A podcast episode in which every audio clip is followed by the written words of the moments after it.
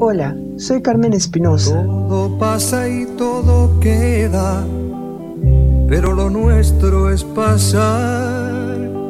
pasar Bienvenidos a Voz Andante Caminos Colectivos, un programa cultural en el más amplio sentido. Historia, arte, tradiciones, folclore y travesuras inesperadas. Hoy, como todos los miércoles a las 8 de la noche, Centro de México. Nada más. Caminante, no hay camino. Se hace camino al andar. Al andar se hace camino y al volver la vista atrás. Queridos andantes, hoy les tengo un programa de esos especiales que estamos haciendo desde hace unos pocos meses, porque me toca entrevistarme a mí misma. Hoy tenemos invitada a la historiadora Carmen Espinosa, yo, para platicar de un tema que me pareció muy sugestivo ahora que estamos en el mes del amor, el mes del amor y la amistad, y lo titulamos Los desamores en la historia. Hay un montón, podríamos hablar de montones y montones y montones, pero hoy decidí quedarme con tres, ¿sí? A saber, doña Isabel y Fernando, o sea, Isabel y Fernando los Reyes Católicos, su hija Juana, mejor conocida como Juana la Loca, y Felipe el Hermoso, y Hernán Cortés y Doña Marina, mejor conocida por la mayoría de la concurrencia como la Malinche. Entonces, vamos a arrancar, ya saben, siempre nos gusta comenzar señalando dónde nos pueden ver, dónde nos pueden escuchar. Estamos en la plataforma, en el canal de Voz Andante, Cultura y Recreación, en YouTube, la aplicación de Icónica Urbana para Android en radio y en www.icónicaurbana.com. Como nos gusta que la comunicación sea de ida y vuelta, ya saben que a nosotros nos encanta que nos manden sus comentarios en vivo. Y si no lo ven en vivo, de todos modos, también nos encanta que comenten y nosotros respondemos esos comentarios a la mayor brevedad, pero siempre, siempre, siempre eh, respondemos a los comentarios. ¿sí? Por eso les damos las redes sociales de Icónica Urbana, es Icónica Urbana en Twitter, Instagram y Facebook, y de Voz Andante son Voz Andante Cultura y Recreación en Facebook, Voz Andante Cultura en Instagram el canal de Voz Andante en Telegram y Andante en Twitter. Hoy tenemos como productor a nuestro CEO, Anuar Ricardo, también encargado del cartel institucional de Voz Andante con Icónica Urbana. Y agradecemos también el video promocional de Carmen Espinosa, o sea, Semoa. Como quien dice aquí, pichamos, cachamos, bateamos y hacemos de todo al mismo tiempo. Eh, normalmente aprovechamos estos eh, primeros minutos para presentar al invitado y como la invitada soy yo, de manera un poquito eh, fuera de lo común, lo que voy a hacer es decir cosas que normalmente no digo en relación con mi trabajo profesional, porque no es lo mismo ser la conductora que ser la invitada. Entonces les chismeo, por ejemplo, que tengo varias redes eh, sociales alternativas que tienen que ver más con la vida profesional.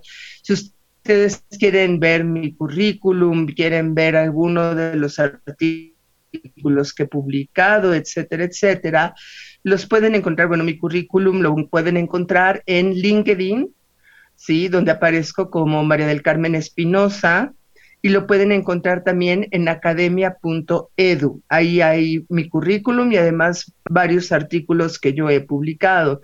Y también pueden encontrar material mío en la plataforma que se conoce o que se llama ResearchGate.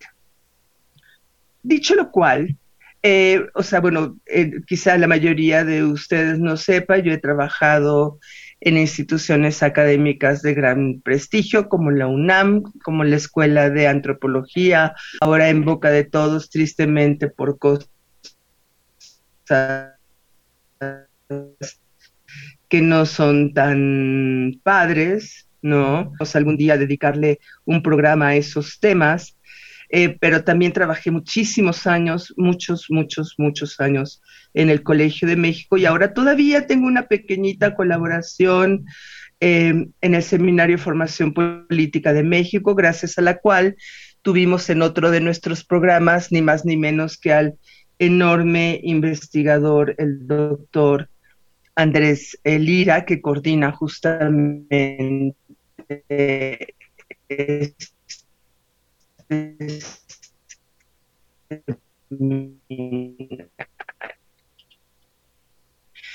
pero como no se trata eh, de alimentar la desconozcan, entonces vamos a pasar, vamos a proceder a hablar del tema que nos reúne el día de hoy, que es eh, pues los desamores en la historia. Y vamos a comenzar con Isabel de Castilla y Fernando de Aragón. Normalmente a los mexicanos no nos gusta hablar de esto porque es muy chistoso. Si ustedes se fijan de los reyes de España, hasta donde recordamos, solo hay uno, una, de hecho, que tiene, está representada en una calle, que es justamente Isabel I de Castilla, o mejor conocida como Isabel la Católica. ¿No les parece muy significativo? Imagínense, nos gobernaron pues varios reyes, o sea, Isabel, Fernando, Juana la Loca, Carlos V, no los voy a contar todos, pero más de diez sí fueron, y solo un rey de España está representado en una calle de la Ciudad de México, porque tenemos una aversión a reconocer que eso es parte de nuestra historia y que aunque fue una parte que no se dio, no se originó de una manera chida, fueron tres años de un dominio, eso es incuestionable, innegable, hay que reconocerlo con todas sus letras tal cual. De cualquier manera tenemos que entender que esa es la neta y esa es la realidad y pues eso es parte de lo que somos en la actualidad lo que somos tiene que ver, o sea, cuando pensamos en la historia, pensamos en los grandes hombres. Curiosamente, no pensamos en las grandes mujeres, ¿no? Y resulta que la historia de México inicia con una gran mujer, que es ni más ni menos que Isabel Católica. Isabel la Católica nació en el año de 1451. No se me agobien, no les voy a estar llenando de, de, fechas y de datos así aburridísimos, no, pero este dato sí es importante porque, o sea, piensen las referencias. En 1451 está en pleno apogeo el Renacimiento en Italia. En 1453 cae Constantinopla en manos de los turcos, o sea, eh, un gran bastión que protegía a Europa de los eh, musulmanes es derrotado, ¿sí? Entonces, son muchos cambios que van a dar origen a lo que nosotros conocemos como el Renacimiento y la Edad Moderna. Por los mismos años se está inventando nada más ni nada menos que la imprenta de tipos móviles. Los chinos dicen, no, es que nosotros la inventamos antes. Ok, igual y sí, ¿no? Pero la imprenta que nos va a influir a nosotros como eh, novohispanos primero y como mexicanos después, pues es la imprenta que inventa Gutenberg en, en Europa. Entonces, en esos años, ni más ni menos, están haciendo Isabel de Castilla, y hay que decir que Fernando de Aragón nació un añito después, o sea, Fernando era un año más joven que Isabel. Nosotros pensamos, tendemos a pensar que todo tiempo pasado era más conservador y más anticuado que la actualidad, pero es muy chistoso porque Isabel gobernaba Castilla, ¿sí? Que era un reino más poderoso que Aragón, que era lo que gobernaba Fernando eh, de Aragón, perdón por la redundancia. Y entonces realmente la que repartía las canicas en ese matrimonio era Isabel, no Fernando. Y de hecho Fernando se tuvo que ir a vivir a Castilla, no Isabel a casa de Fernando. O sea, normalmente las mujeres se van a vivir a la casa de los hombres, pues en este caso no.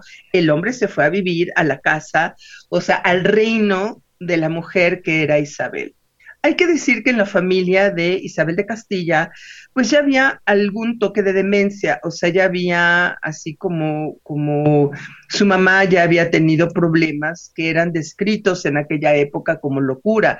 No es como en la actualidad que hay un gran catálogo de enfermedades mentales, no, en aquel ya época pues eras idiota o eras loco o eras melancólico, pero no había como, como los criterios científicos que tenemos evidentemente en la actualidad. Pero Isabel estaba consciente que descendía de una mujer que tenía cierta inestabilidad emocional, para decirlo en términos contemporáneos. En aquella época, tengo que decirles que nadie, absolutamente nadie, se casaba por amor.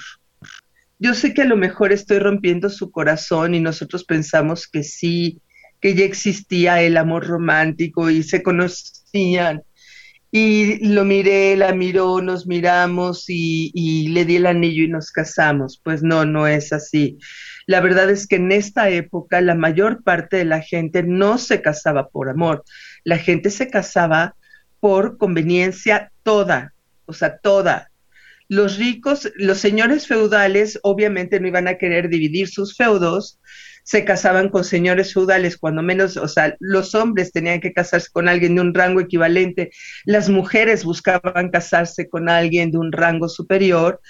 ¿Por qué? Pues para que no se dividieran los feudos, sino al contrario, a través de las uniones, los feudos fueran cada vez, o los señoríos, porque no, no se hablaba de feudos tal cual en España, los señoríos fueran cada vez más grandes. Y si eras pobre, pues evidentemente, si apenas tenías dinero para mantenerte tú, pues no te ibas a acosar con una mujer más pobre que tú. O sea, procurabas que tuviera cuando menos un mínimo patrimonio. Cuando pensamos en un mínimo patrimonio, pues quiere, algunos quieren creer que, pues, no sé, es la casa, este, no sé. No, mínimo patrimonio es que tuvieras una cama de latón, que tuvieras, este, las sábanas para poner en tu cama, que tuvieras a lo mejor un lebrillo para lavarte las manos y una mesa para sentarte a comer, ¿no? Entonces todo mundo lo que buscaba era eh, resguardo económico. Las mujeres lo que querían cuando se casaban con un hombre era pues alguien que medianamente pudiera mantenerlas o si no mantenerlas, que hubiera un equilibrio en cuanto a los ingresos domésticos y que este y que la protegiera pues de, las situaciones terribles que se daban entonces, las guerras y, las invasiones y, una serie de cosas, ¿no? Entonces realmente esto de casarse por amor es muy moderno, o sea, realmente tiene como tal, digo, ya sé que en todas las épocas ha habido novelas románticas de amor, o sea, novelas de amor, pero realmente el matrimonio por amor tal cual socialmente generalizado, es muy reciente. O sea, tiene como dos siglos y medio, tres siglos, cuando mucho, ¿no?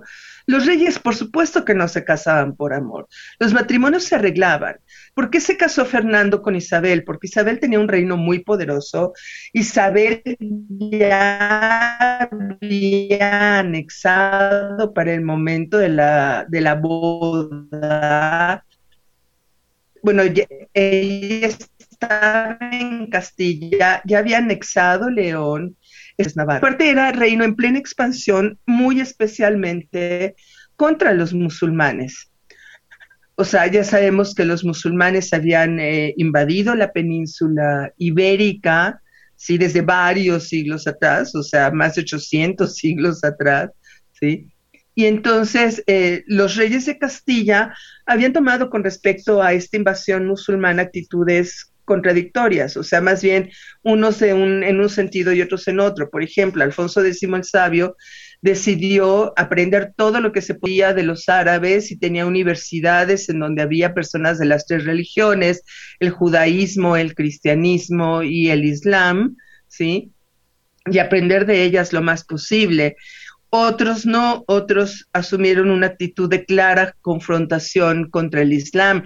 También dependía de la actitud que tomaran los propios eh, árabes o los propios musulmanes, porque a veces tomaban una posición claramente beligerante en contra de los cristianos y en otras ocasiones era una actitud muchísimo más conciliadora.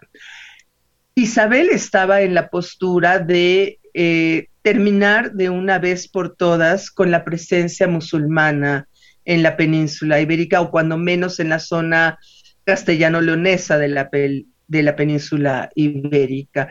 Y así actuó, pero no nada más era la bronca contra los musulmanes, o sea, ya se había lanzado primero y antes que cualquier otra cosa contra sus propios reinos cristianos, o sea, contra León, contra Galicia, contra otros reinos que estaban en la propia península. Y una vez que ya eh, tiene integrados a los reinos cristianos, pues evidentemente se lanza contra Granada, que es el último bastión del reino del reino nazarí en, la península. Pero ya cuando ataca eh, Granada, ya está felizmente casada con Fernando. ¿Y por qué digo felizmente casada? Porque una cosa es que no hubiera habido matrimonios por amor y otra cosa es que no hubiera empatías y quizá hasta amor surgido del propio matrimonio. Dicen las malas lenguas, y por ahí alguna serie de televisión y alguna película, que Isabel y Fernando llegaron a enamorarse profundamente. Y eso se nota, entre otras cosas, a ustedes les parecerá que qué ridículo, pero no, no lo es. Eso se nota, entre otras cosas, en el número de hijos. ¿Por qué en el número de hijos? Pues por una simple y sencilla razón que no tendría por qué tenerles que explicar en la radio, pero se los voy a explicar muy bien. Cuando hay deseo en una pareja, la reproducción es mucho más amable y es mucho más simple. Este, entre otras cosas porque tienen, hacen la tarea más veces y por lo tanto es más fácil que eh, la mujer se embarace en más ocasiones. Entonces, eh, la gente asumió y se percató de que había una relación muy intensa entre Isabel y Fernando, aunque Fernando le puso el cuerno varias veces. Es muy normal que los hombres, particularmente que los reyes, le pongan cuerno a las mujeres, a las reinas, ¿sí?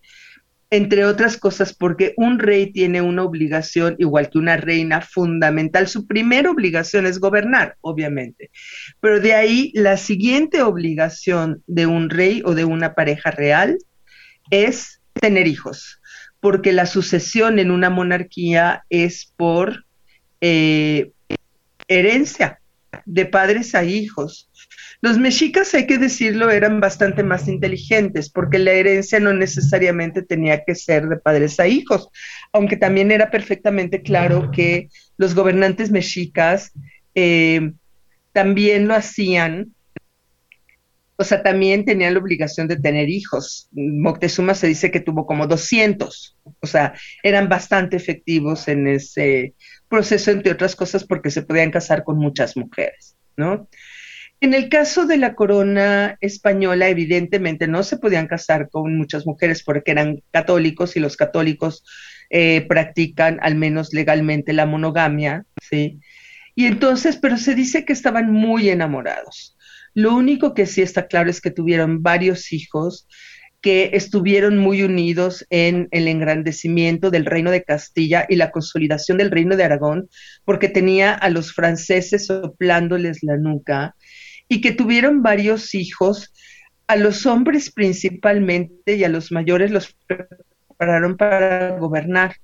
A su hija Juana la Loca en principio no, bueno, todos tenían que debían tener una formación de gobierno y una formación de alta calidad, ¿sí? Uno piensa que los reyes pueden ser idiotas, y sí, pueden ser idiotas, pero tenían que estar muy bien educados, porque gobernar nunca ha sido, en ninguna época, ha sido una tarea fácil. Y entonces, eh, ¿cuál es eh, la característica? Y, con esto quisiera terminar, porque si no, no nos va a alcanzar el tiempo para las otras parejas.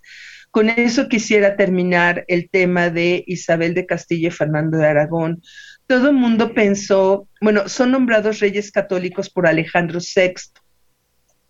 Ya sabemos que Isabel y Fernando, particularmente Isabel, van a patrocinar a Cristóbal Colón en esta cuestión del descubrimiento de América. Van a hacer cosas como la expulsión de los judíos de la península, o sea, de los reinos bajo su dominio en 1492, el mismo año del descubrimiento de América y el mismo año, 1492, derrotan al reino nazarí que tiene su capital en la ciudad de Granada. ¿sí? Pero hay que decir que aunque Alejandro VI, por todas estas razones, los nombra específicamente a Isabel y Fernando reyes católicos, mucha gente podría pensar que eran porque eran muy mochilas y de pecho y así. Bueno, sí eran católicos, muy católicos. Habían derrotado a los musulmanes y habían expulsado a los judíos, pero lo habían hecho por razones que iban muchísimo más allá, o sea, realmente mucho más allá que eh, el ser muchos o no ser muchos. O sea, este tipo de renovación tuvo que ver con una cuestión de Estado. ¿A qué me refiero con una cuestión de Estado? Tuvieron que decidir si querían un reino dividido entre tres religiones y muchos pueblos diferentes o unían su monarquía alrededor de una sola religión, ¿sí? Y bajo un solo mando, que era el mando de Isabel y de Fernando, muy especialmente de Isabel, y la religión católica. Y entonces decidieron crear una monarquía sostenida en una sola religión, con una sola lengua dominante, o sea, Isabel era tan genial que fijó la lengua castellana como el español, como la lengua de sus dominios, ¿sí?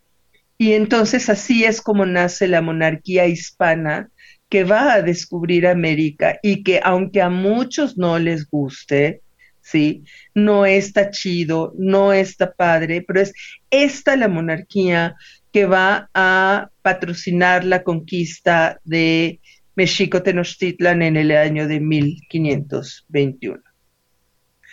Querido Anuar, eh, toca ir al eh, corte musical, ¿sí? Y regresamos en unos minutos y por YouTube les platico eh, por qué elegí esta canción para este corte. Querido Anuar, ¿nos vamos?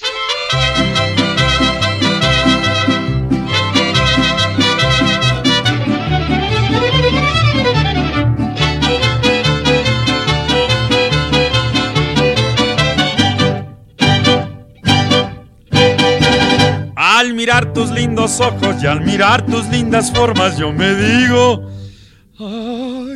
Chabela. Y al saber que no me quieres y al mirar que me desprecias, yo me digo, ay, Chabela. Cuando paso caminando debajo de tu ventana, te echo un grito, ¡Eita! Chabela. Más después sale tu hermano y tu mamá y tu papá y me dicen, ¡ay, Chabela! Ay, Chabela, Chabela, Chabela, es el nombre que yo llevo. En mis días y en mis noches, si me duermo y me despierto y en mis sueños te contemplo y te digo, ¡ay, Chabela!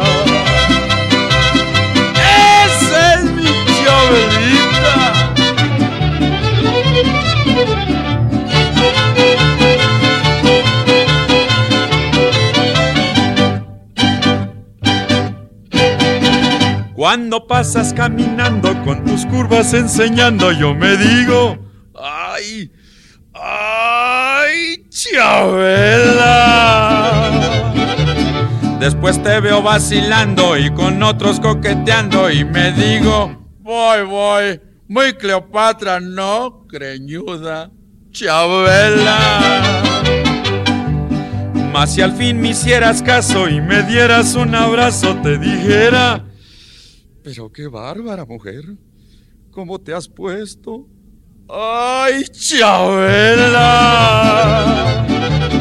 Mas tu amor es un fracaso, mejor me doy un balazo y te digo, adiós, Chabela. Ay, Chabela, Chabela, Chabela, es el nombre que yo llevo.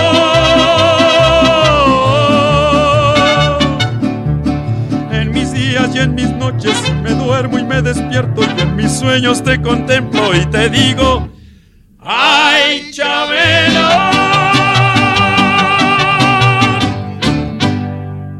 Pues queridos, estaba comentando que obviamente la selección de Ay Chabela se debe a que pues es en honor a doña Isabel la católica, aunque no está dedicada a ella, pero decía ya y Fernando de Aragón va a marcar el inicio, el nacimiento de la monarquía hispana que se va a convertir en la monarquía absoluta más poderosa de Europa y va a cambiar la historia del mundo mundial, aunque a muchos no les quede claro y a otros se les retuerza el estómago. Las expansiones territoriales nunca son divertidas, son violentas, son procesos armados y son procesos de dominio. No hay otra manera de hacerlo en la historia de la humanidad. Hasta ahora no se ha inventado. Y parte de este dominio se extendió a su de expansión cuando la hija de es conocida por todo el mundo como Juana la Loca, eh, se casa con el llamado Felipe el Hermoso o Felipe de Habsburgo.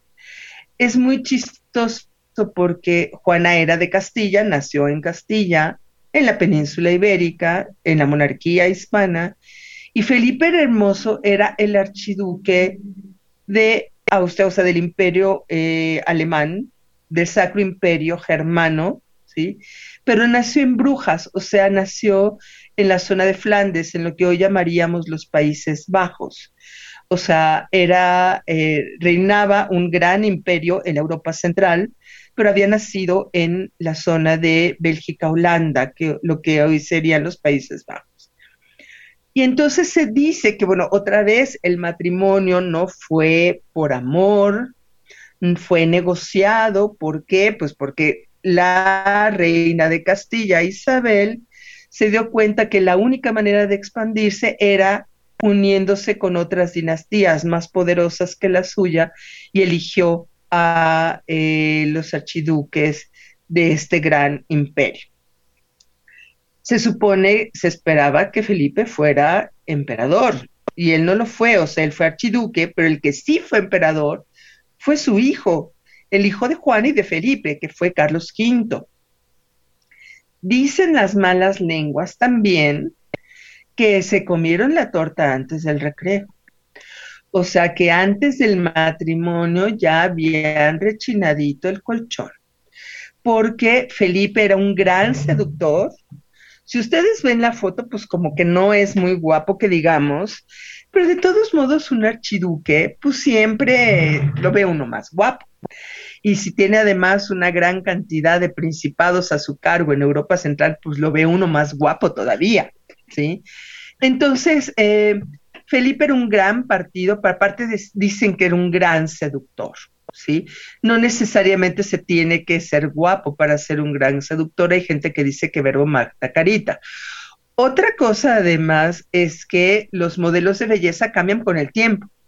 O sea, no todo el tiempo tenemos los mismos modelos de belleza. Entonces, en aquella época igual hiciera guapo, ¿no? Lo que sí sabemos es que eh, Juana, y fue muy público y conocido de pública voz y fama, que Juana estaba muy enamorada de Felipe y no era del todo mal correspondida, aunque definitivamente no en los mismos términos. Nada más que hay un pequeño detalle y aquí sí vamos a tener que hablar de fechas. Felipe nace en 1478, un añito antes, ¿sí? Que en este caso es muy chistoso. Nacen, Isabel y Fernando nacen prácticamente con un año de diferencia, Juana y Felipe también, pero no necesariamente tenía que ser así, o sea, no era nada extraño que la reina tuviera 20 años y el rey tuviera 45, o sea, no había ninguna garantía. En este caso sí se llevaban un añito de diferencia, pero Felipe muere en el año de 1506, hagan las cuentas, son 22 y 6, 28 años, o sea, muere muy, muy joven. ¿Sí? Y entre otras cosas, ya Felipe eh, tenía una rebatinga con Fernando, el rey de Castilla, porque Fernando estaba en activo cuando Juana recibe eh, de su madre la corona de Castilla. Fernando era rey de Aragón, pero no era rey de Castilla. Entonces, quien recibe la corona de Castilla es Juana. Y Fernando no está muy conforme con eso porque dice, oye, yo soy el marido. Pues sí, nada más que la, o sea, quien, la reina, a quien nombró como sucesora, fue a Juana, no fue a su esposo Fernando.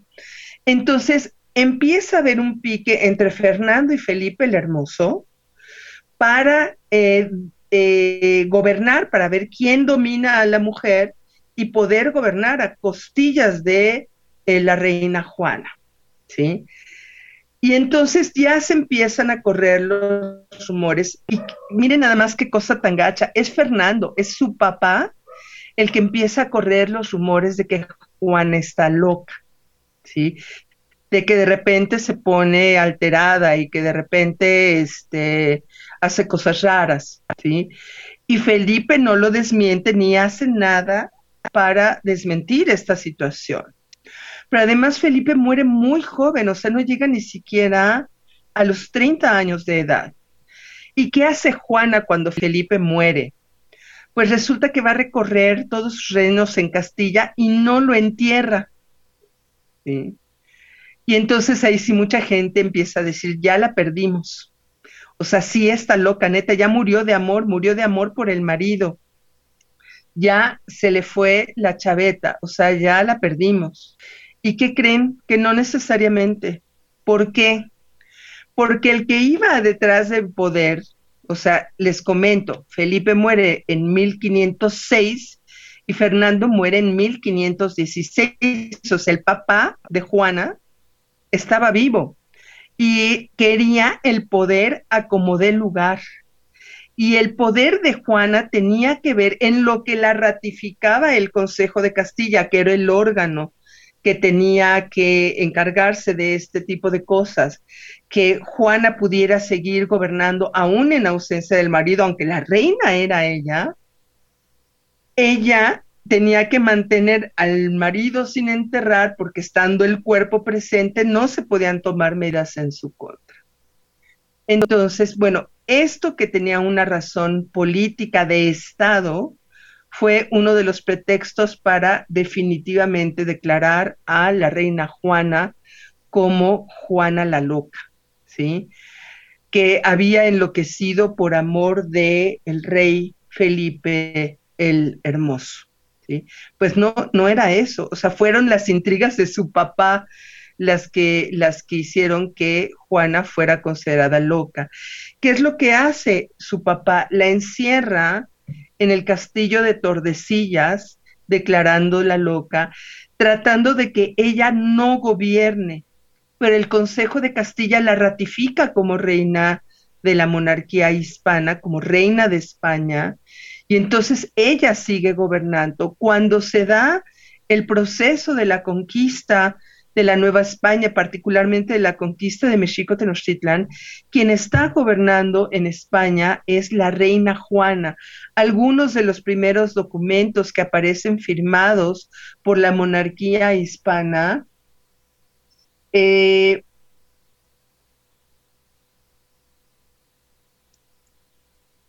algunos de estos documentos están firmados por la reina Juana. ¿Qué es lo que sucede? Cuando muere Fernando, ¿sí? Y cuando el hijo de Juana, que es Carlos I, bueno, el que va a ser después Carlos I de España, crece, su mismo hijo también ratifica la idea de que está loca y ya le encierra definitivamente quitándole toda la posibilidad de gobernar. Oficialmente ella sigue siendo la reina hasta el año de 1555. Pero la verdad, imagínense nada más qué poca abuela y qué mala onda, ¿sí? Le quitan el poder entre el padre Fernando, el marido Felipe y su propio hijo Carlos I de España. Si así se trataban entre familia, Imagínense nada más cómo iban a tratar a la Nueva España y a sus territorios en América. Pues evidentemente no iba a ser la miel sobre hojuelas. Nos escribe Gorisol, saludos profesora, mi tía Ani tiene 23 años, casi 24, y la admira demasiadísimo y toda mi familia y no pierde sus transmisiones. Saludos desde Ciudad Nezahualcóyotl. Querida Gorisol, no, este, gracias por tu comentario. Ya nos habías eh, dicho de tu familia, bienvenidos a todos. Qué bueno que están escuchando aquí. Este, los estamos disfrutando mucho. ¿Sí? Les comento entonces que, ¿qué les comento? ¿Qué les puedo yo comentar? Pues evidentemente el matrimonio de Juana y de Felipe fue un matrimonio tórrido, un matrimonio muy intenso. También Felipe terminó por ponerle el cuerno a la reina Juana, pero sobre todo, realmente aquí lo que fue muy mala leche es que para quitarla de por medio, eh, hicieron esta canallada de declararla demente, pero no lo era, ¿eh? O sea, la manera magistral en que ella manejó la situación, apoyando a Hernán Cortés para la conquista de la Nueva España, la conquista de México Tenochtitlán, evidentemente habla de que era una mujer de Estado o sea, que era una mujer extremadamente brillante y que era mujer que tenía todo el derecho de, gobernar, ¿no? Entonces, nos vamos al siguiente corte para dedicarle un poquito más de tiempo a nuestra pareja estelar, que es Hernán Cortés y la Malinche.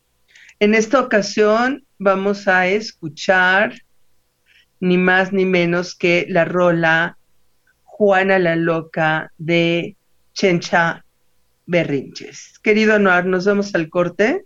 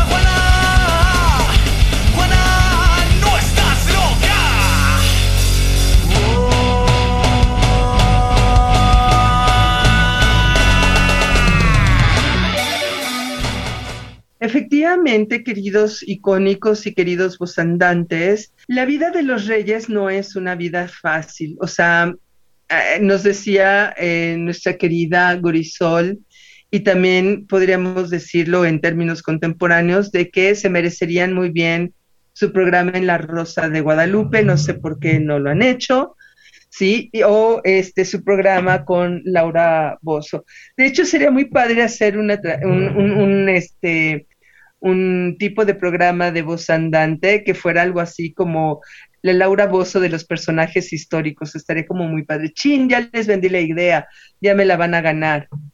Eh, pero vamos a empezar con la pareja que es la pareja estelar del día de hoy, ¿sí? y es la pareja de Hernán Cortés y Doña Marina, mejor conocida como La Malinche. Hernán Cortés nace en el año de 1485, es extremeño, que es una de las provincias eh, de la monarquía hispana, es una de las provincias españolas, llega a Cuba muy jovencito junto con Diego Velázquez, participa en la conquista de esta isla que se conoce como la Fernandina, ¿sí?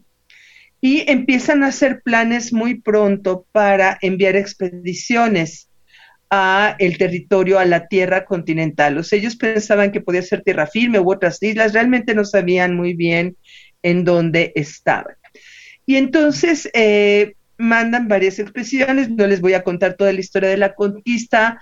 Finalmente, Hernán Cortés se agandalla todos los planes que habían hecho y con todo lo que habían descubierto los expedicionarios anteriores, va a llegar primero a Cozumel y después va a llegar a Yucatán, bordea por la costa de la península hasta llegar a Tabasco. Para esto, con batallas, guerras, o sea, con batallas, con negociaciones, este, no llega a dominar a los mayas, pero sí los llega a derrotar en alguna ocasión. la batalla más importante se da en Centla, en la zona de, de Tabasco, y en Tabasco le van a regalar a Hernán Cortés a 19 mujeres. Esto es importantísimo porque desmiente lo que dicen eh, muchos eh, eh, digamos, indigenistas no suficientemente bien informados, que en el México prehispánico no había esclavitud, por supuesto que sí había esclavitud.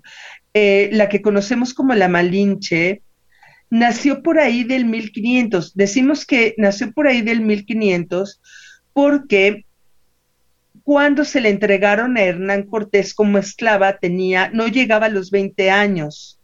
O sea, era muy jovencita, tenía alrededor de 19 años y se le entregaron en 1519. Entonces, aproximadamente se calcula que pudo haber nacido alrededor del 1500, ¿sí? Ella era de origen popoloca, o sea, que, es un grupo indígena de la zona de Veracruz, ¿sí? Fue vendida por su propia madre como esclava para poderle pagar los tributos a los mexicas, por su madre y por su padrastro, fue vendida como esclava a unos mayas que la llevaron a la región de Tabasco y ahí estuvo a su servicio. Su servicio implicaba desde sexo hasta echar tortillas, limpiar la casa y lo que al dueño se le pudiera ocurrir y necesitar. Desde muy jovencita mostró un gran talento para las lenguas. Cuando vivía con los mayas de la zona de Tabasco, ella hablaba náhuatl, ella hablaba popoloca, que es su lengua eh, materna, y además hablaba maya. Entonces, imagínense, ya para entonces hablaba cuando menos tres lenguas una chava de 19 años, o sea, evidentemente era una mujer muy brillante, o sea, era una esclava, pero era una esclava muy brillante. Y los propios comerciantes decían que la, que la utilizaban y que era muy buena para esto de, de negociar y de traducir. Y entonces se la regalan a Hernán Cortés, o sea, no esclaviza a Hernán Cortés, no es el malvado conquistador que la vuelve esclava, se la regalan como esclava y Cortés se le da a uno de sus soldados de nombre Portocarrer. Pero la misma mujer Dicen que en náhuatl se llamaba Malinzi, nada más que ella no era náhuatl, ella era popoloca. No sabemos cómo se llamaba realmente en su lengua y cuál era su nombre originario. Lo que sí sabemos es que cuando la bautizan, la bautizan con el nombre de Doña Marina. Y era una mujer tan inteligente que, si bien le prestaba los servicios que requería el señor Portocarrero, ¿no? Insisto, una esclava, parte de los trabajos que tiene una esclava tiene que ver con la prestación de servicios sexuales. No está chido, no, ¿sí? Pero es así y era así, y era así en Estados Unidos en el siglo XIX y era así en la Roma del siglo IV. O sea, las mujeres esclavas se ocupan para lo que el dueño quiera, por eso son esclavas, ¿sí? Entre paréntesis, los hombres esclavos también, ¿sí? Pero claro, las mujeres pues tienen otro tipo de peso social y cultural que del que no vamos a hablar en este momento. Y entonces doña Marina muy prontito se da cuenta de que Hernán Cortés es el que reparte ahí las órdenes y el papas fritas y el mero, mero petatero. Y entonces le empieza a echar, es ella la que le echa el ojito a Hernán Cortés, no al revés. Y entonces se da cuenta de que trae un traductor que habla maya y castellano, ¿sí? Que es Jerónimo de Aliguilar, pero están a punto de entrar en una zona donde la lengua dominante es el náhuatl. ¿Por qué? Pues porque es la zona en donde hay un dominio importantísimo de los mexicas. Y entonces doña Marina empieza a ofrecer sus servicios para traducir en un territorio donde se habla náhuatl el chiste era muy interesante. O sea, Hernán Cortés hablaba con Jerónimo de Aguilar en español, Jerónimo traducía al maya y doña Marina traducía del maya al castellano. O sea, un verdadero teléfono descompuesto. Claro, en el proceso, en el proceso,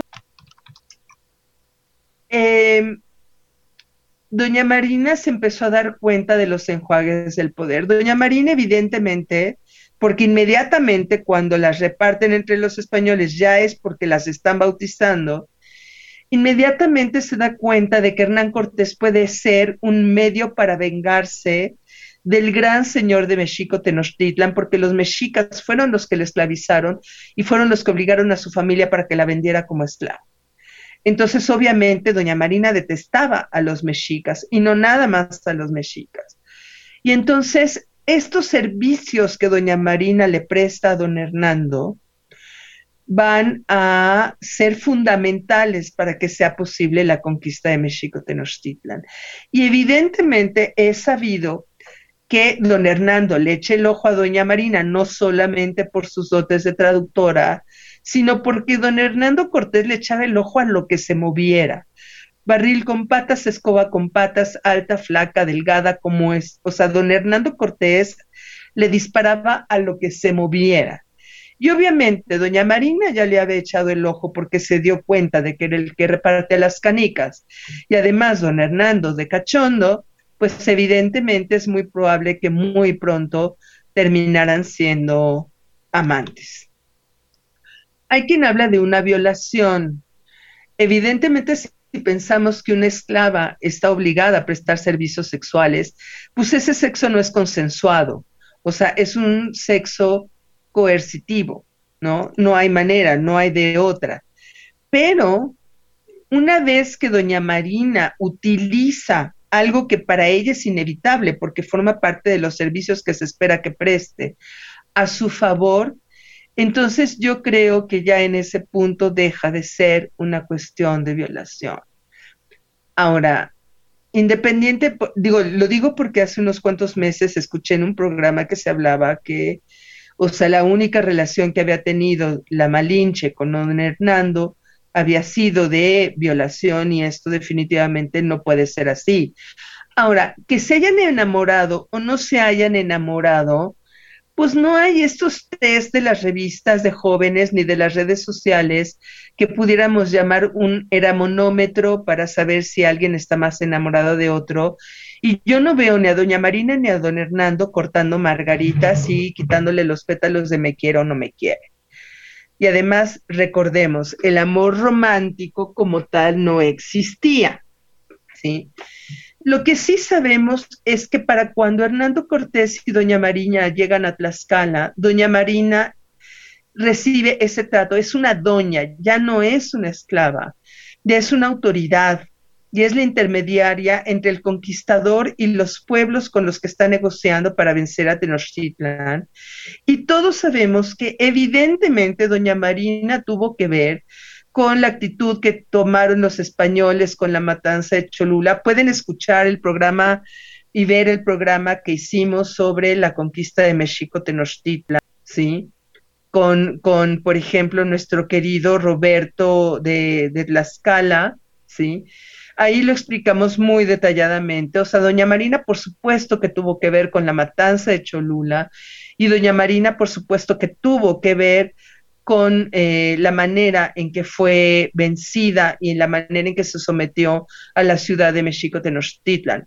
O sea, ya cuando llegan a Tlaxcala, doña Marina ya no nada más es la traductora, es, es, es una negociadora, ¿sí? O sea, ella ya sabe cómo se están tejiendo los hilos del poder y por supuesto que los usa a su favor es muy probable que a lo largo del camino hayan seguido teniendo relaciones sexuales con don Hernando, es muy, muy probable, porque ella siempre aparece al lado de él.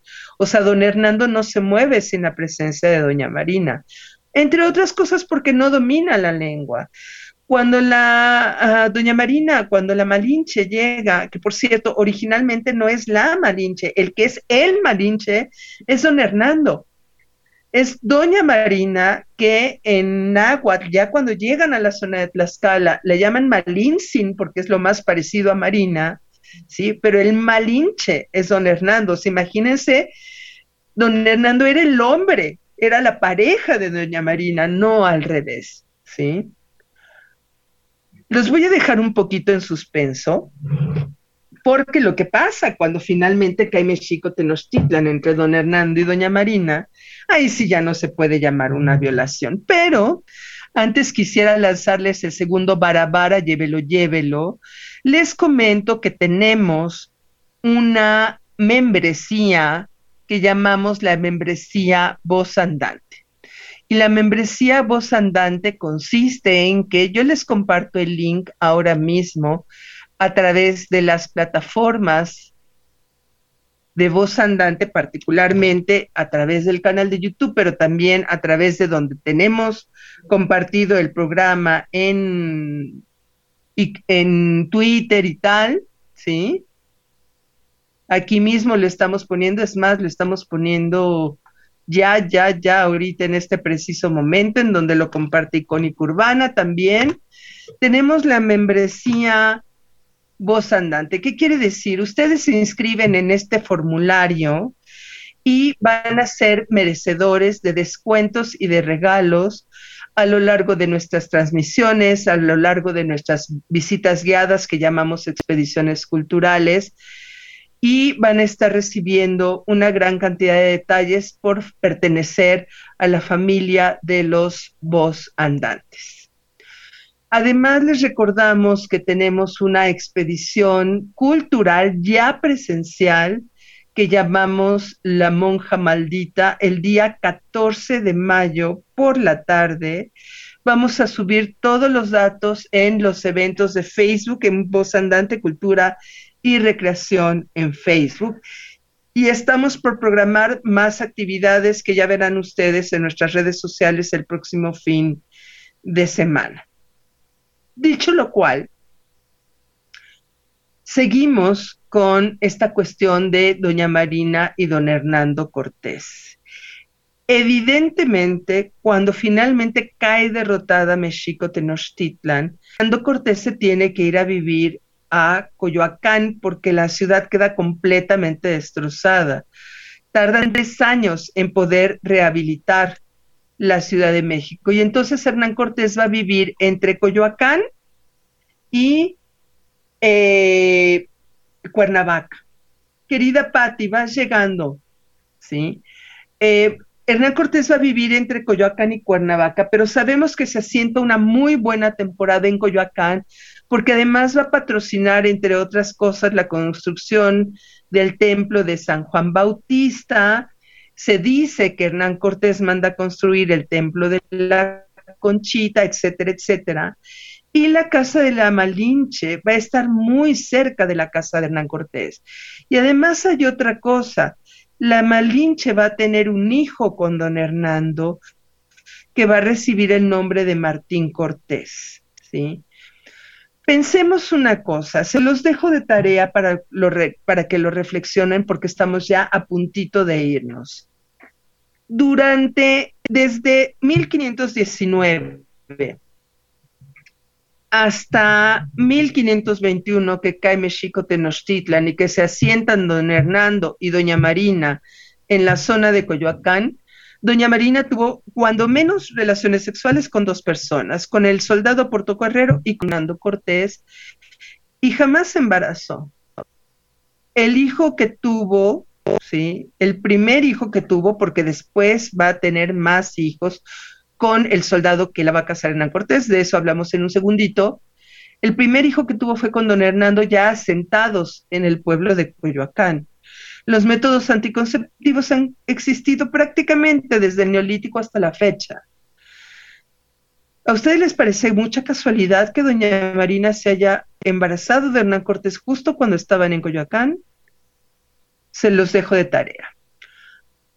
Eh, don Hernando se va, si mal no recuerdo, en 1526 en su viaje a las Cibueras, o sea, se va hasta Honduras, un viaje desastroso, desastroso para Hernán Cortés, desastroso para la Nueva España, desastroso para el gobierno. Y cuando regresa ya nada es igual.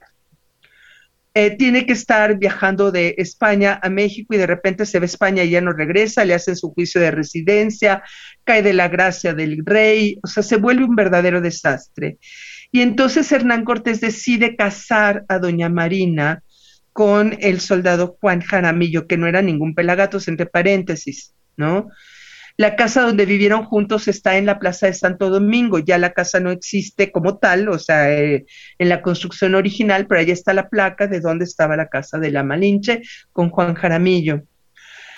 Hernando Cortés se quedó con el hijo, con Martín Cortés, y eh, creo que la Malinche llegó a tener un hijo más con el, con el, no me acuerdo si uno o dos hijos más con el, con el otro soldado. Murió muy joven, o sea, la Malinche tampoco llegó, creo que a los 30 años de, edad. Eh, hay quienes dicen que murió por ahí de 1550 y algo, pero las, las opiniones más acertadas dicen que debe haber muerto por ahí de 1527. ¿Sí? Ya para entonces, don Hernando tenía que estar yendo a España para resolver los problemas con el rey y su juicio de residencia y otras cosas más.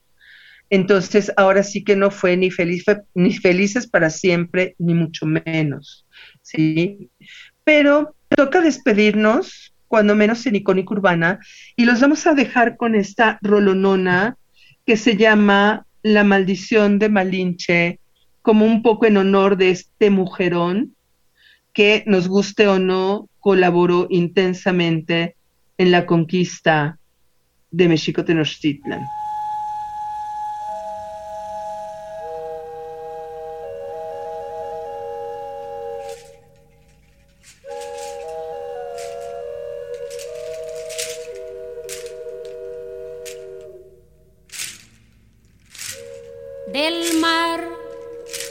Vieron llegar. Mis hermanos emplumados serán los hombres barbados de la profecía esperada. Se oyó la voz del monarca de que el Dios había llegado y les abrimos la puerta por temor a lo ignorado. Iban montados en bestias, como demonios del mal, iban con fuego en las manos y cubiertos de metal. Solo el valor de unos cuantos opuso resistencia y al mirar correr la sangre se llenaron de vergüenza porque los dioses ni comen ni gozan con lo robado y cuando nos dimos cuenta ya todo estaba acabado. Y en grandeza del pasado y en ese error nos quedamos 300 años esclavos.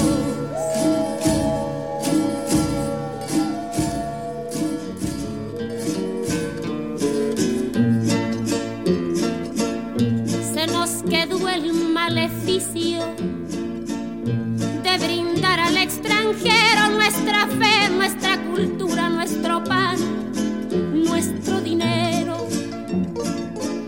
Y le seguimos cambiando oro por cuentas de vidrio y damos nuestras riquezas por sus espejos con brillo. Hoy, en pleno siglo XX, siguen llegando rubios y les abrimos la casa y los llamamos amigos. Pero si llega cansado un indio de andar la sierra, lo humillamos y lo vemos como extraño por su tierra.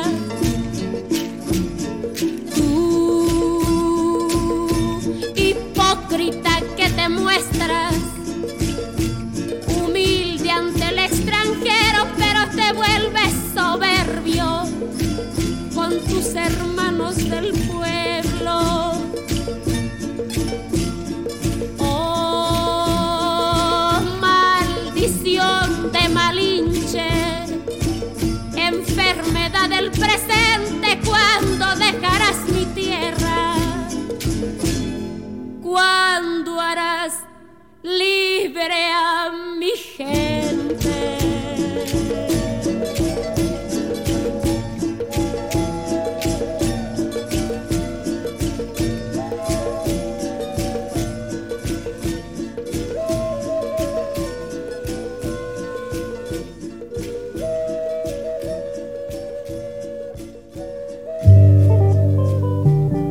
Hola, soy Carmen Espinosa. Todo pasa y todo queda, pero lo nuestro es pasar, pasar. Bienvenidos a Voz Andante Caminos Colectivos, un programa cultural en el más amplio sentido.